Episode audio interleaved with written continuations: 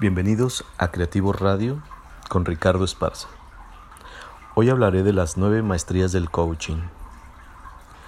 Todo coach profesional requiere contar con una formación profesional y metodologías de trabajo, pero sobre todo con una serie de valores, virtudes y principios que son vitales para esta labor profesional.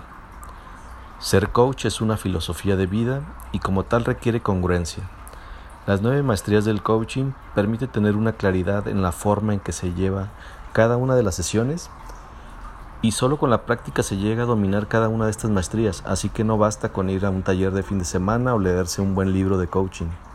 Se requieren horas de vuelo para dominar y fluir con estas acciones con el fin de tener el dominio y hacerlas parte de cada proceso. Los invito a conocer a través de, un breve resumen las nueve maestrías y estas son 1. Establecer y mantener una relación de confianza con el coachee. Coachee denominaremos a la persona que inicia un proceso de coaching. El coaching se, soporta con una relación de confianza. No hay coaching si el coachee no confía en el coach. El coachee debe confiar en el coach y verlo como su apoyo y no como un juez que está juzgando sus acciones. En esta maestría se debe asegurar un espacio seguro y una relación de apoyo para el crecimiento y desarrollo y autodescubrimiento y transformación personal que tendrá el coaching. Maestría número 2. Percibir, afirmar y expandir el potencial del coaching. El coach debe ser capaz de reconocer las posibilidades del coaching, desafiando sus limitaciones. El coach reconoce y ayuda al coachee a comprobar y apreciar sus propias fortalezas, desafiando sus creencias limitantes y empoderándolo. Así que expresiones como no soy bueno para eso, no me lo merezco, se desafían con preguntas como ¿lo has intentado? ¿Cómo lo sabes? Número 3. Escucha activa.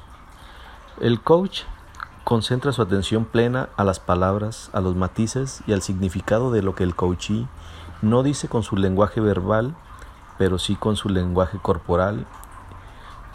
Escucha el significado más allá de lo que se dice. Muy importante mantener la escucha activa y eliminando toda posibilidad de mala comprensión.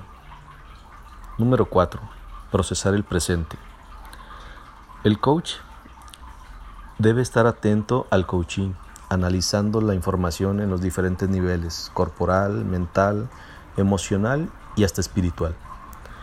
El coach ayuda al coachee a reconocer y conectarse con sus recursos internos, especialmente con su mente y sus procesos inconscientes.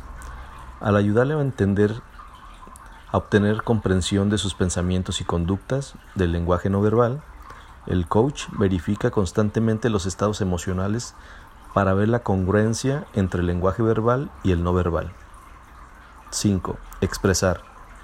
Es la forma como el coach ayuda a que el coachee sea consciente de su propia comunicación, que está qué es lo que está comunicando, en qué se está comprometiendo, así como las intenciones e ideas que está expresando.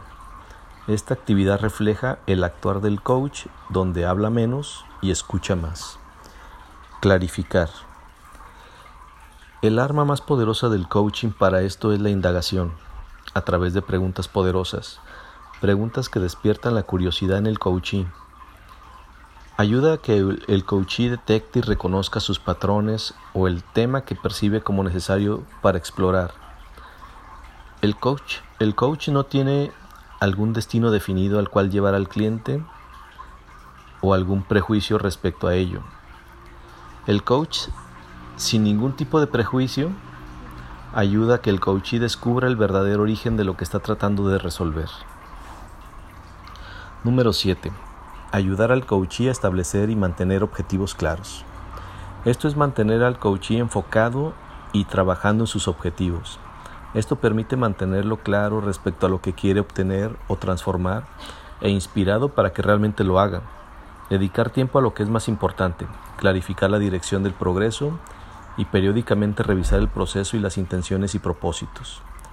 Cuidar que no se desvíe cuando llega a los obstáculos y mantener claro el propósito. 8.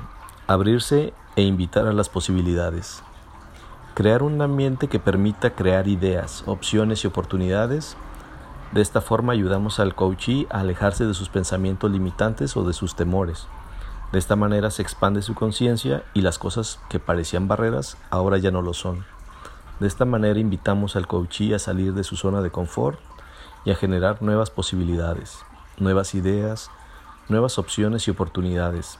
Aquí el coachee se hace responsable de su vida y de sus acciones y está listo para emprender una nueva manera de hacer las cosas.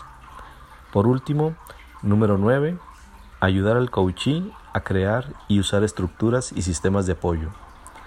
Es muy importante brindar herramientas y mecanismos de apoyo para lograr la autosuficiencia, brindar seguridad y confianza para que el coachee pueda avanzar en su proceso sabiendo que cuenta con los recursos necesarios para su uso externo como interno. De esta forma volvemos a, al coaching una persona autosuficiente para que pueda explorar en algún otro momento algún tema, algunas nuevas emociones, algunas situaciones que lo estén limitando. Bien amigos, espero que este breve resumen les ayude y sirva para reconocer o para conocer un poco más sobre el coaching a través de estas cualidades de un coach, con el propósito de, reconocer a los profesionales que disfrutamos de esta actividad, ayudando a las personas a superar sus voces limitantes. Muchas gracias, Ricardo Esparza para Creativo Radio. Hasta la próxima.